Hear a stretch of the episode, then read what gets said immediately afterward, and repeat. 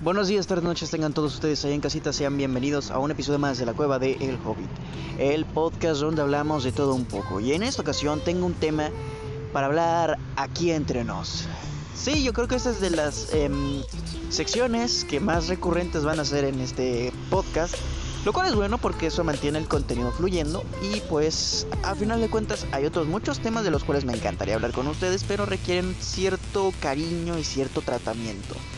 No quiere decir que me he quedado sin ideas y que soy un flojo, sino que estos son, aparte temas que yo quiero tocar de una manera muy general, pues em, mantienen como que viva la llama, ¿no? Porque al final de cuentas ustedes, la audiencia, se merecen que si ya están tomándose el tiempo, oye, de escuchar este espacio, no manches, o sea, lo mínimo que puedes hacer es estar actualizando de manera constante para poderte mantener este al filo de la silla, ¿no?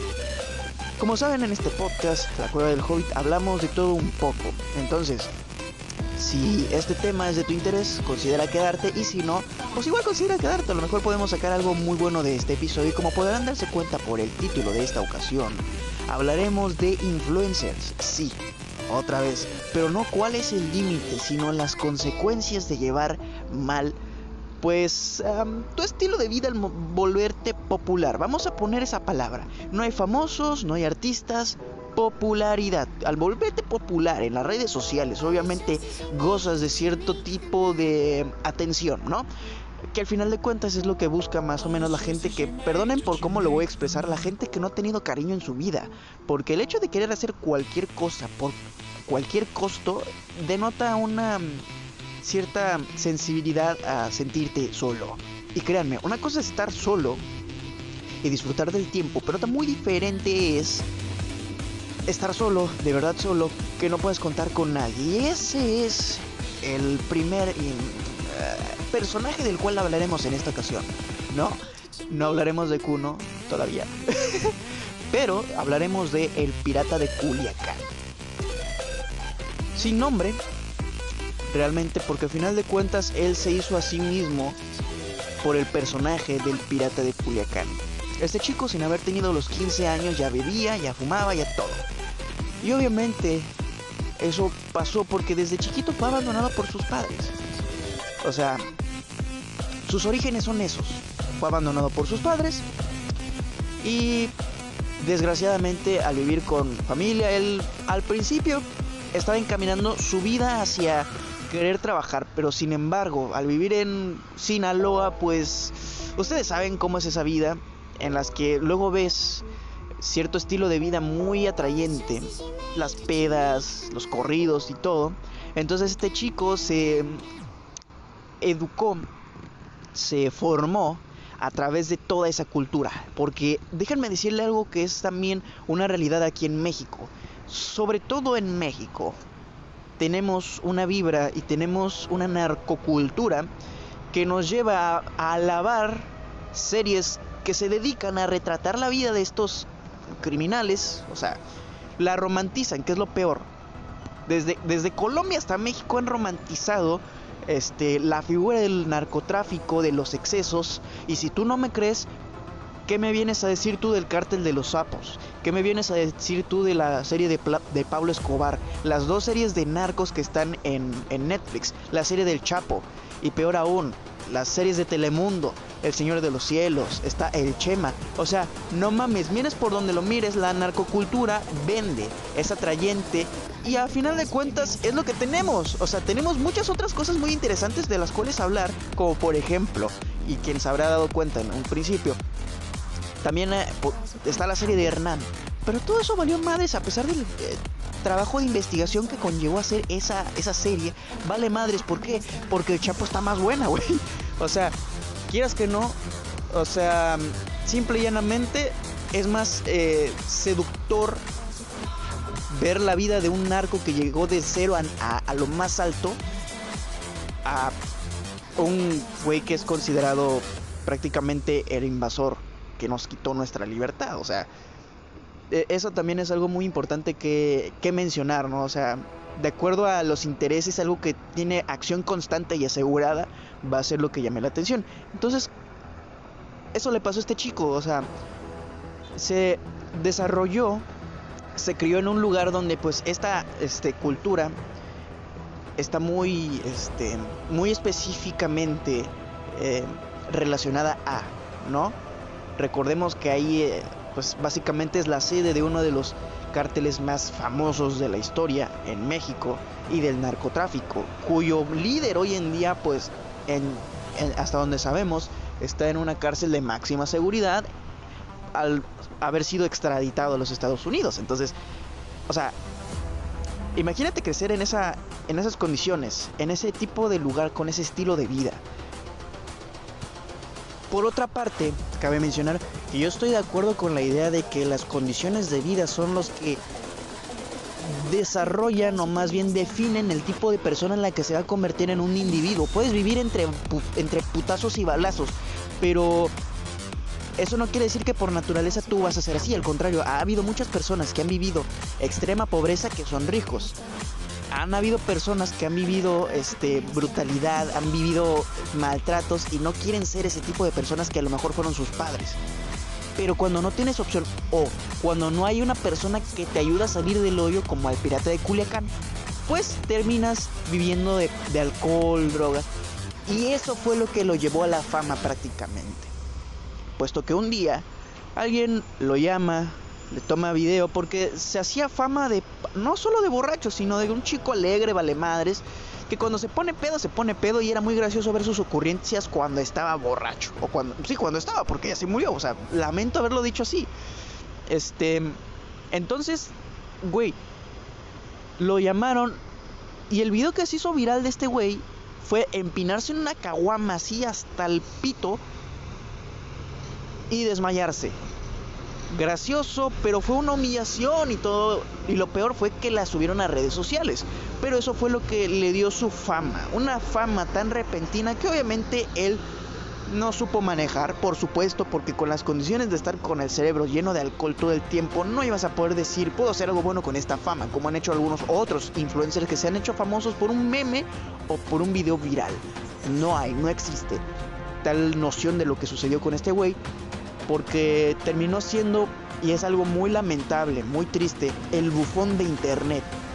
Porque lo llamaban a restaurantes, lo llamaban a bares, lo llamaban influencers para verlo emborracharse, hacer pendejadas y prácticamente burlarse de él, subirlo a redes sociales porque eso vendía y al final de cuentas pues alguno dirá, él salió beneficiado, se volvió famoso, sus amigos influencers. No, al contrario, al ser una persona de poco sentido de el peligro y al estar borracho todo, todo el tiempo y siendo un joven, se dice, se comenta que le tiró así de pedo a un narcotraficante aquí bien chido. Y obviamente tú le, o sea, como dice la canción, al cartel le faltó el respeto y pues obviamente lo están buscando, ¿no? Entonces, ese compa ya estaba muerto nada más que nadie le había avisado. Es lo que se dice, es lo que se comenta. Entonces, al ser buscado por el narco, un día hasta con este youtuber Hot Spanish que lo llamaba para lo mismo, según uno podrá decir que lo hizo por amistad, güey.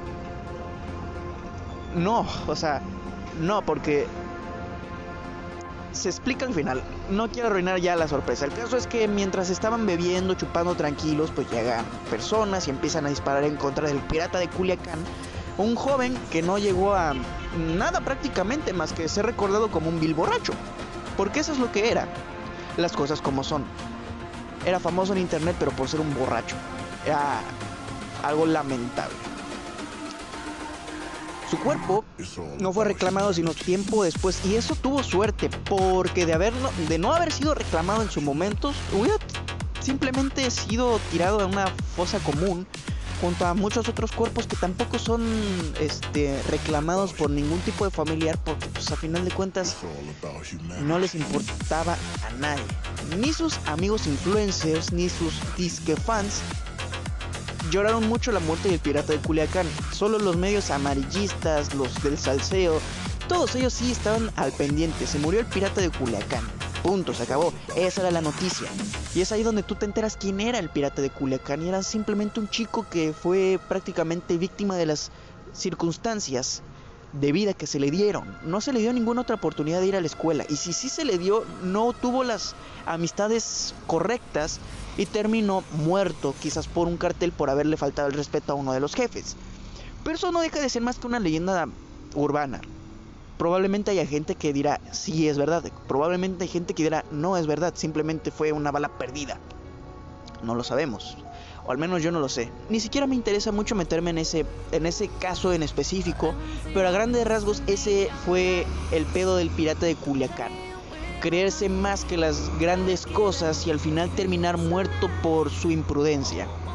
Ese problema se pudo haber evitado, no lo sabemos, porque al final de cuentas hasta no saber la verdad, simplemente se va a creer que le faltó el respeto al cartel y pues lo mataron. Y es que es así, hay momentos de verdad. O sea, no que sean verdad, o sea, hay momentos en los que hay un momento, válgame la rebusnancia, lo siento, donde uno tiene que ponerse a pensar qué es correcto y qué es incorrecto esos momentos que definen nuestro futuro, entre comillas.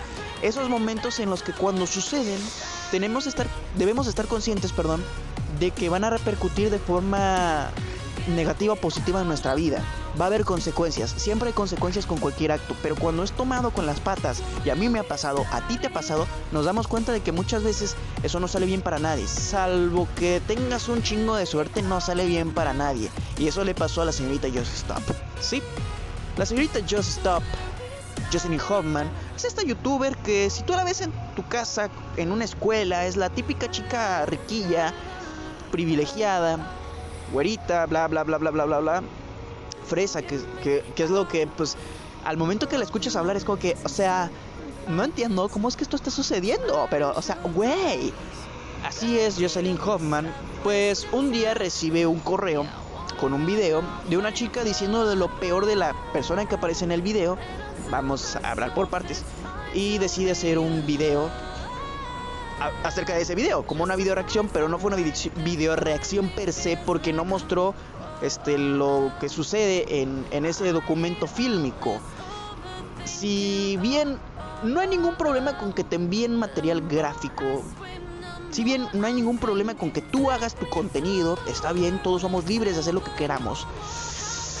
Es que la parte delicada de este evento fue que todo lo hizo mal desde el principio. Resulta pues que el correo que le envían es hablando mal de Ainara.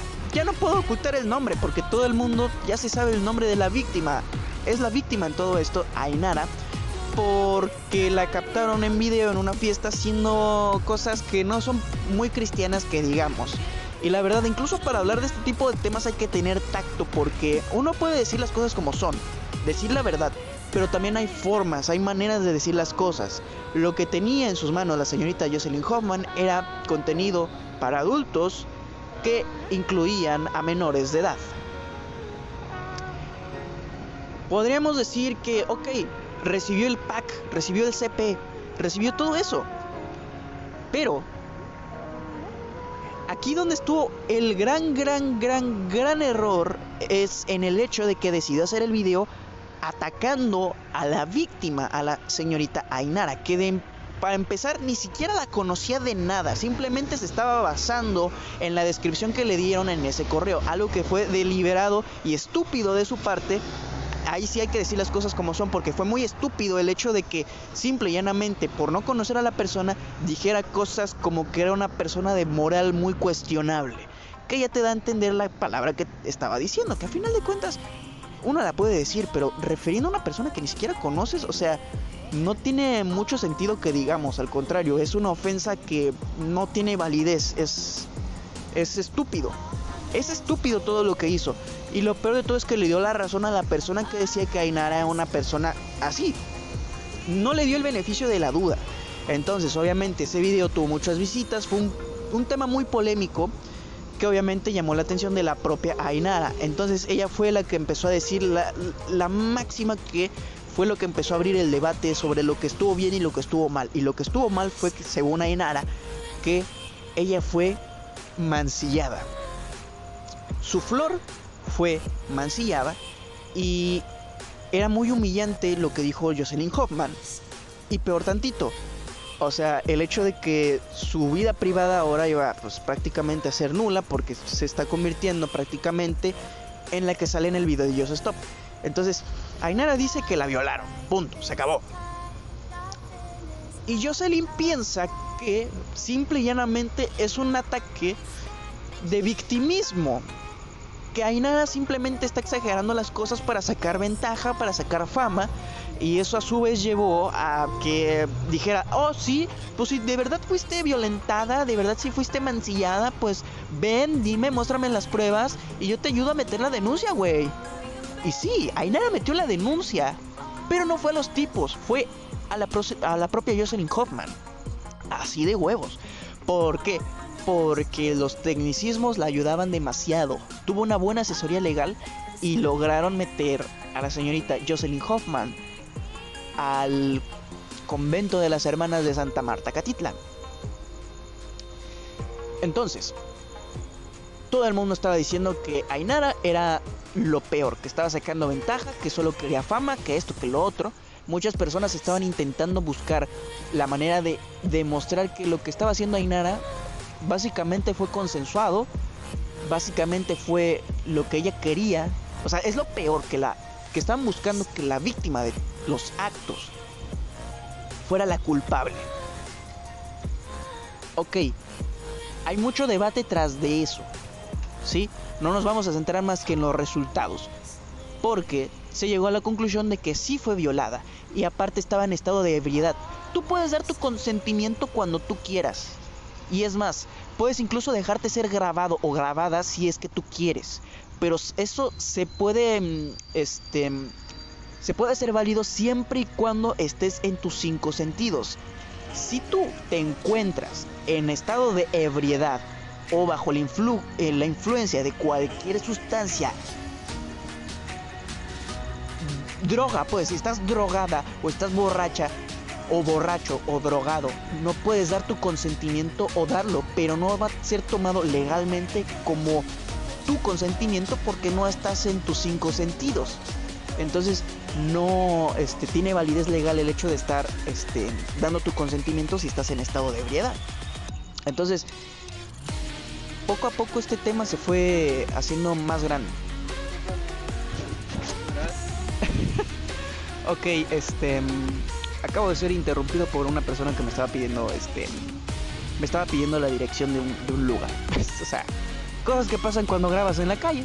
Pues, total, o sea, está bien, o sea, está, chistoso, o sea, solo me preguntó una dirección, pero a final de cuentas es lo bonito de todo esto, o sea, a final de cuentas, vuelvo a repetir, grabo en la calle, estoy este, a merced de que esto suceda, volviendo al tema. La cuestión aquí es que los tecnicismos, al final de cuentas, ayudaron a la señorita Ainara a ganar el caso.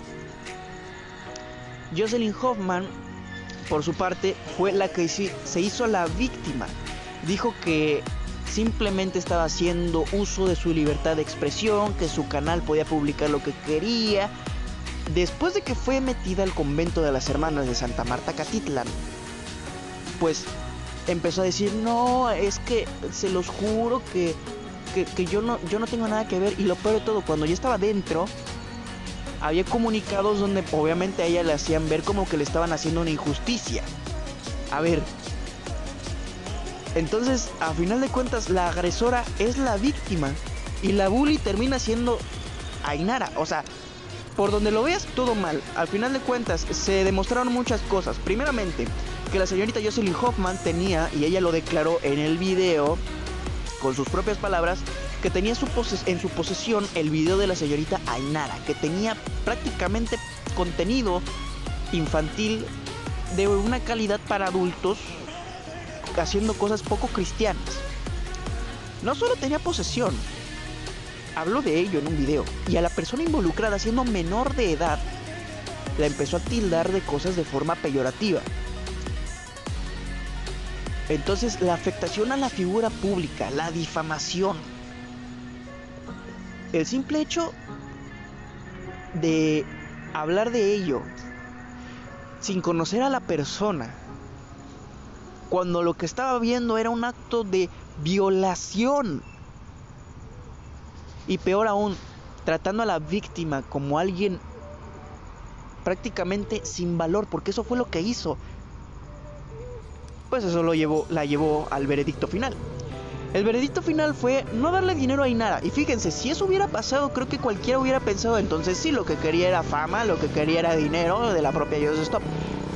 No sucedió así, o sea, el veredicto final, según declaraciones dadas al periódico, que yo lo leí en su página web de, Facebook, bueno, en su página de Facebook, eh, del financiero, dícese que eh, la señorita Inara quería que Just Stop a partir de ahora y de forma permanente diera el 5% de sus ganancias de internet a sociedades que prácticamente apoyan a la mujer, a la niña violentada.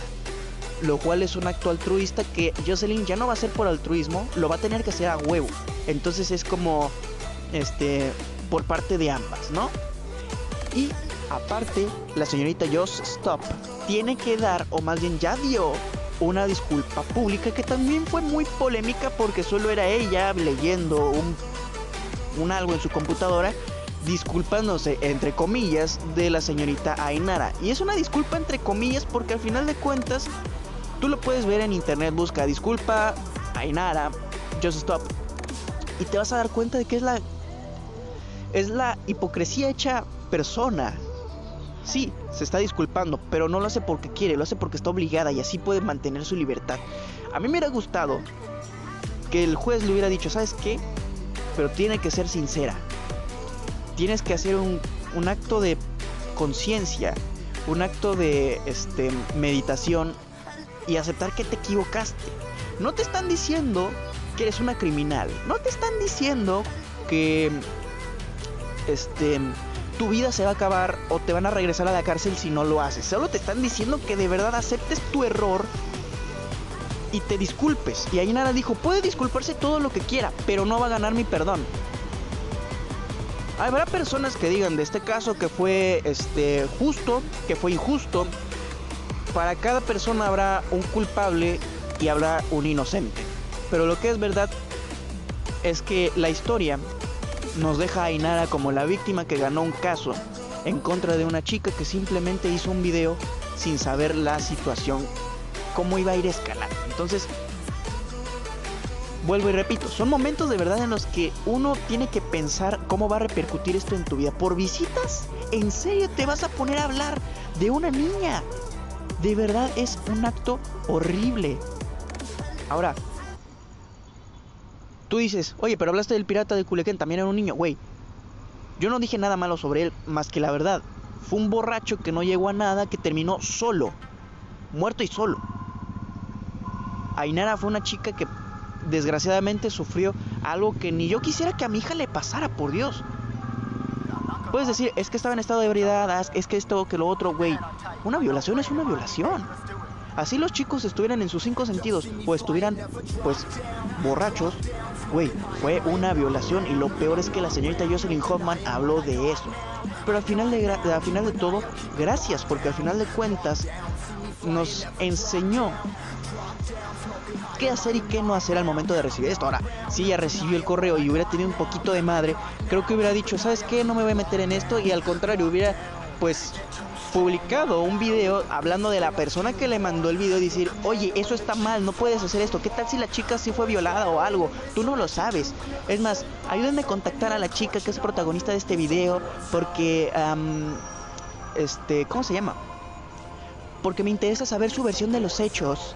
Entonces, Chicos y chicas, ayúdenme a encontrarla para poder hacer justicia, si fue violada o no, porque, o sea, a mí me puede decir que es la peor persona del mundo, pero yo no conozco a la otra persona. O sea, si hubiera hecho desde un principio eso, darle el beneficio de la duda a Ainara, probablemente hubiera hecho todo bien o pudo haber hecho algo diferente y no hubiera terminado donde terminó.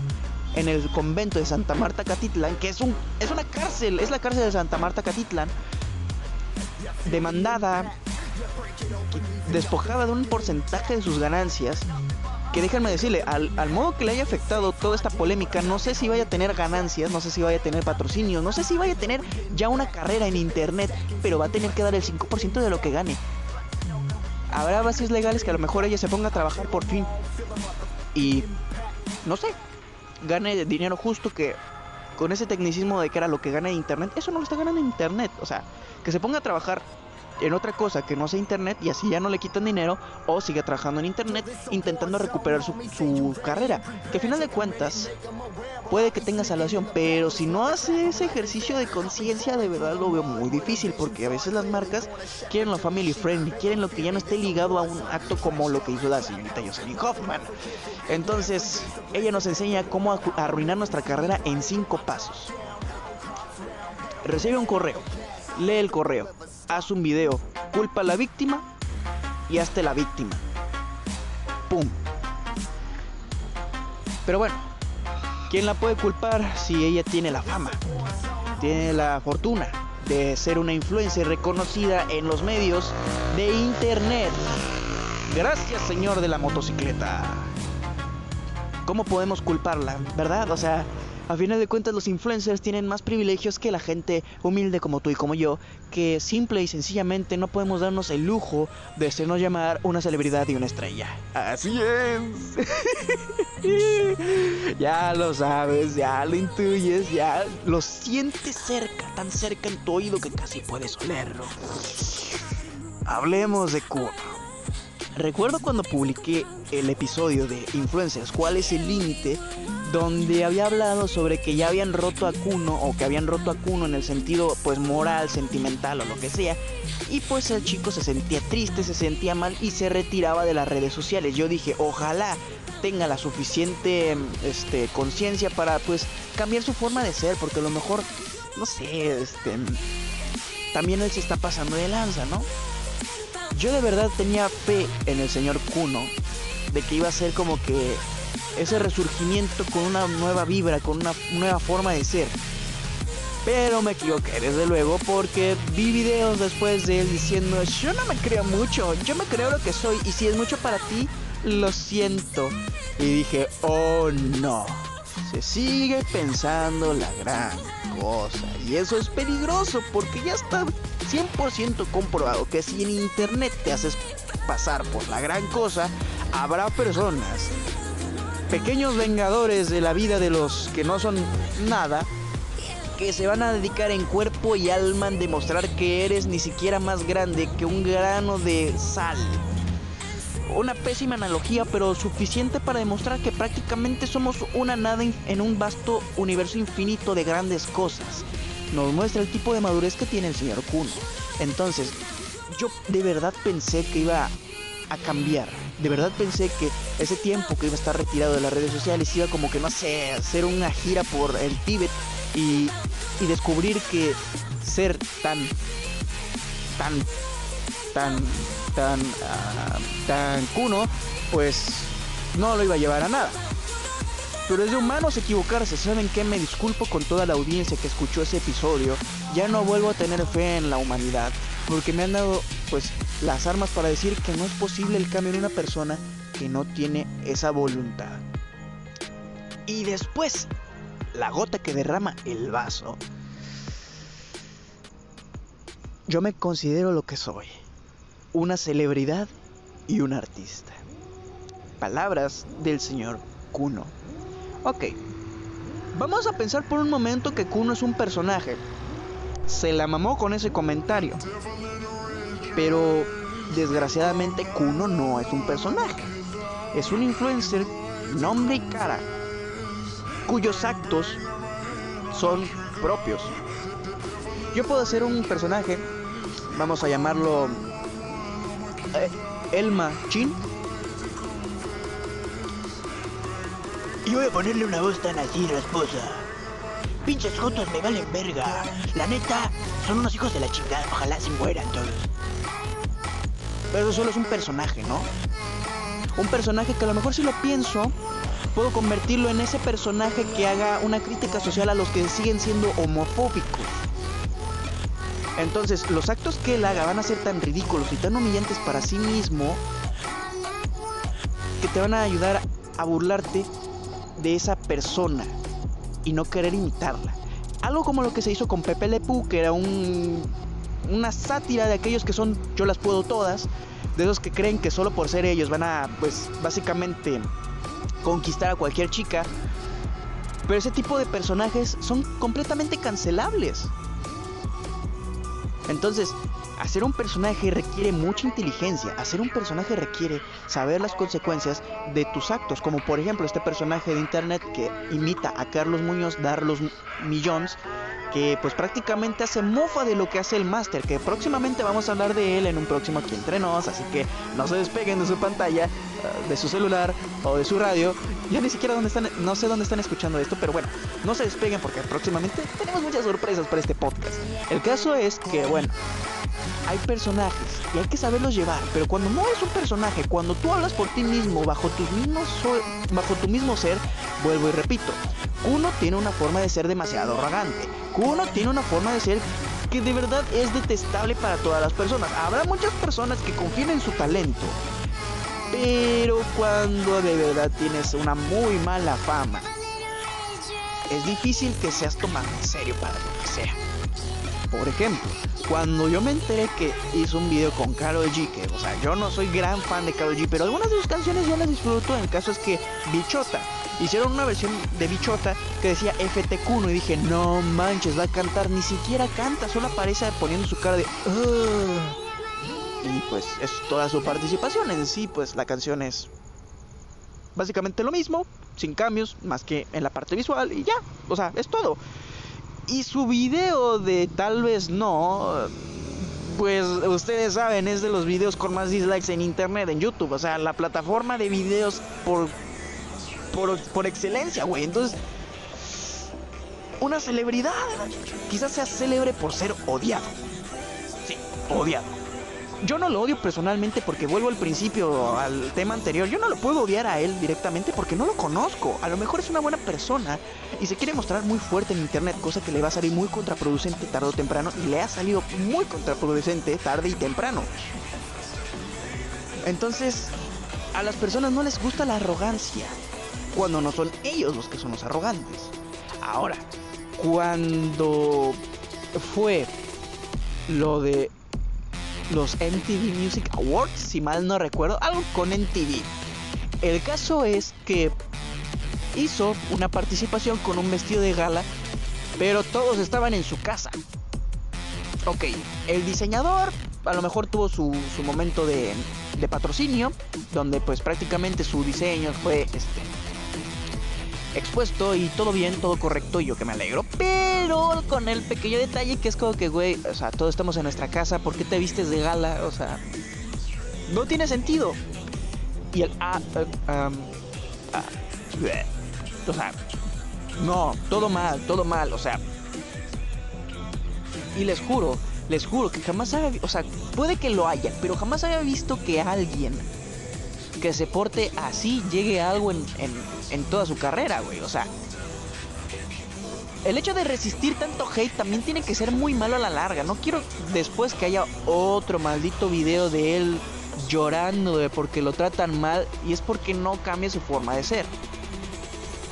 No es contra su contenido. No es contra el hecho de que sea o no sea algo. Es en contra de su forma de ser, de forma de actuar. Tú puedes ser crítico, tú puedes ser este, orgulloso, pero todo es en pequeñas cantidades. Pero cuando llegue a ser un poco arrogante la cosa y no tener un litro así de tantito sentido común para poder tragártelo en un momento, es cuando el orgullo se te ve afectado.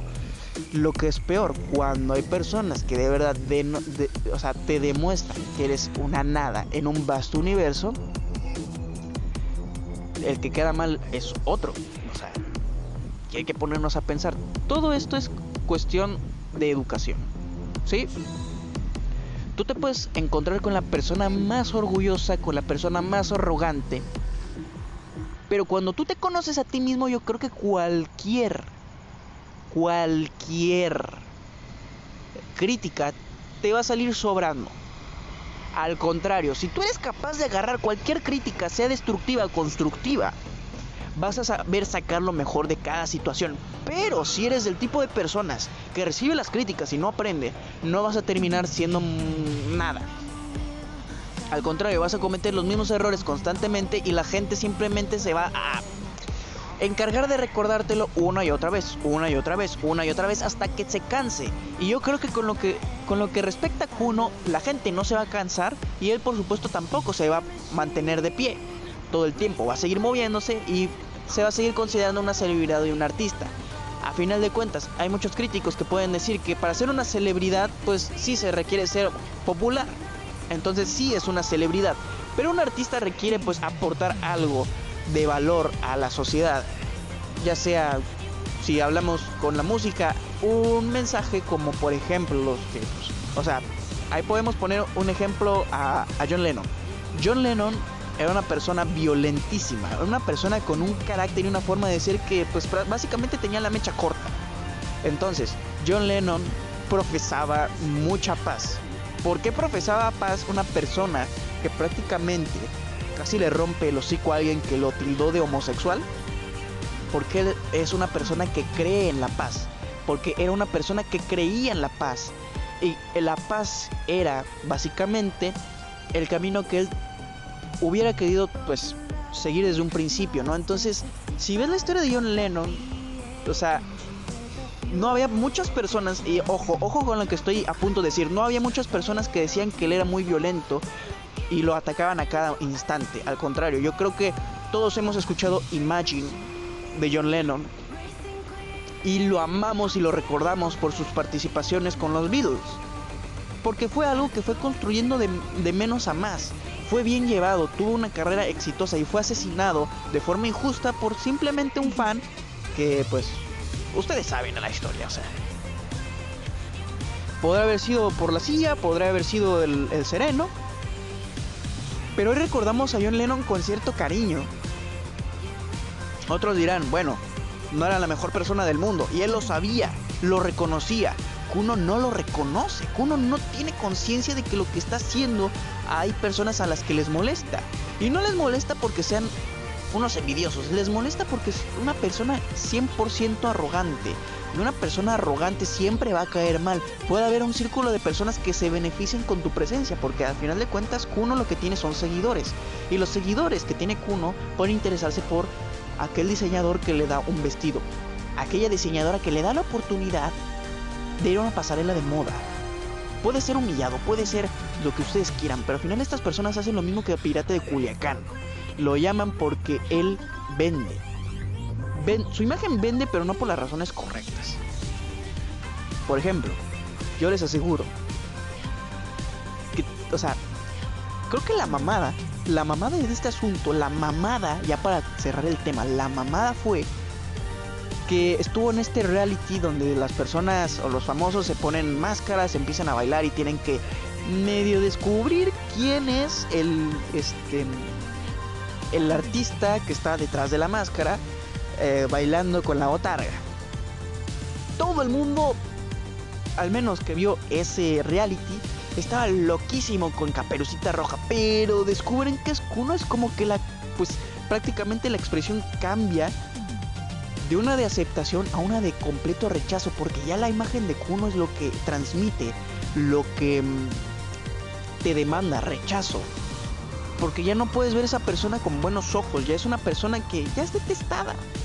Y todas las personas que se dieron cuenta de eso es como que el clásico meme, ya quítate la máscara, ya es toda, güey.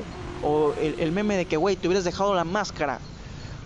Ya Kuno, eh, ya no creo que tenga así como que este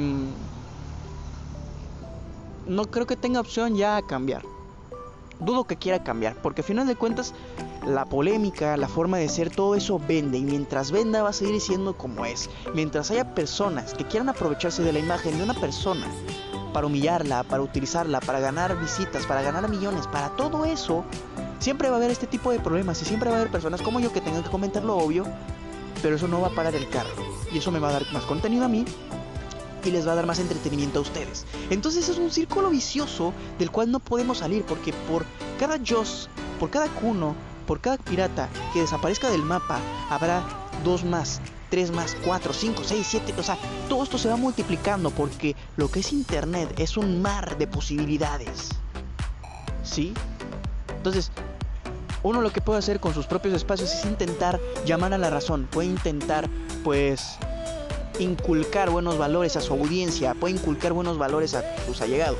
Es gracioso burlarnos de ellos, pero cuando nosotros somos la burla, créanme, no es bonito. Se los dice una persona que en la secundaria sufrió bullying, pero no me van a ver llorando por eso. Ya pasó, como que eran, eran niños, eran pendejos que no tenían ni un poco de pues conciencia de que estaban molestando a una persona que a lo mejor lo estaba sintiendo todo como un, un, un rechazo.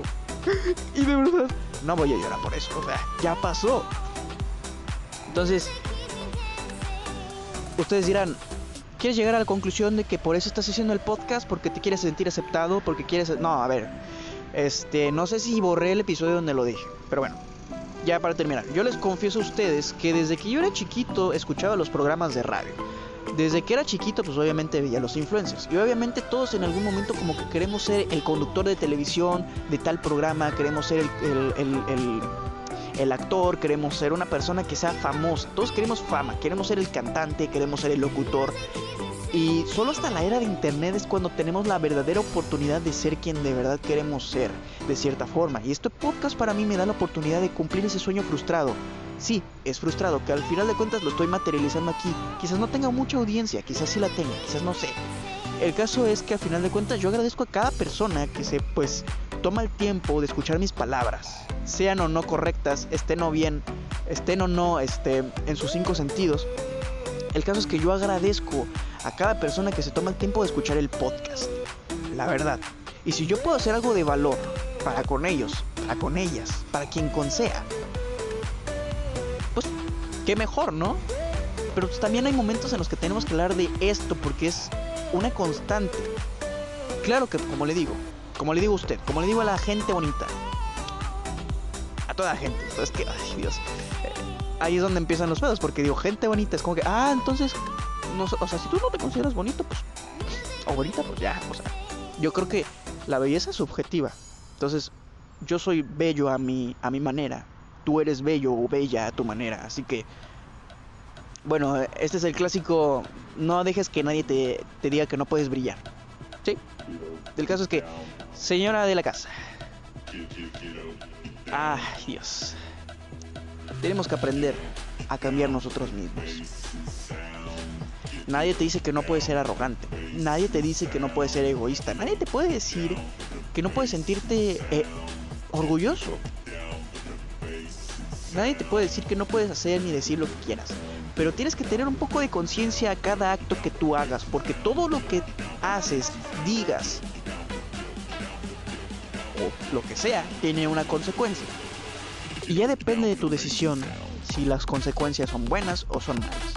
Pero déjame decirte que si tú tomas el camino fácil, las consecuencias van a ser malas.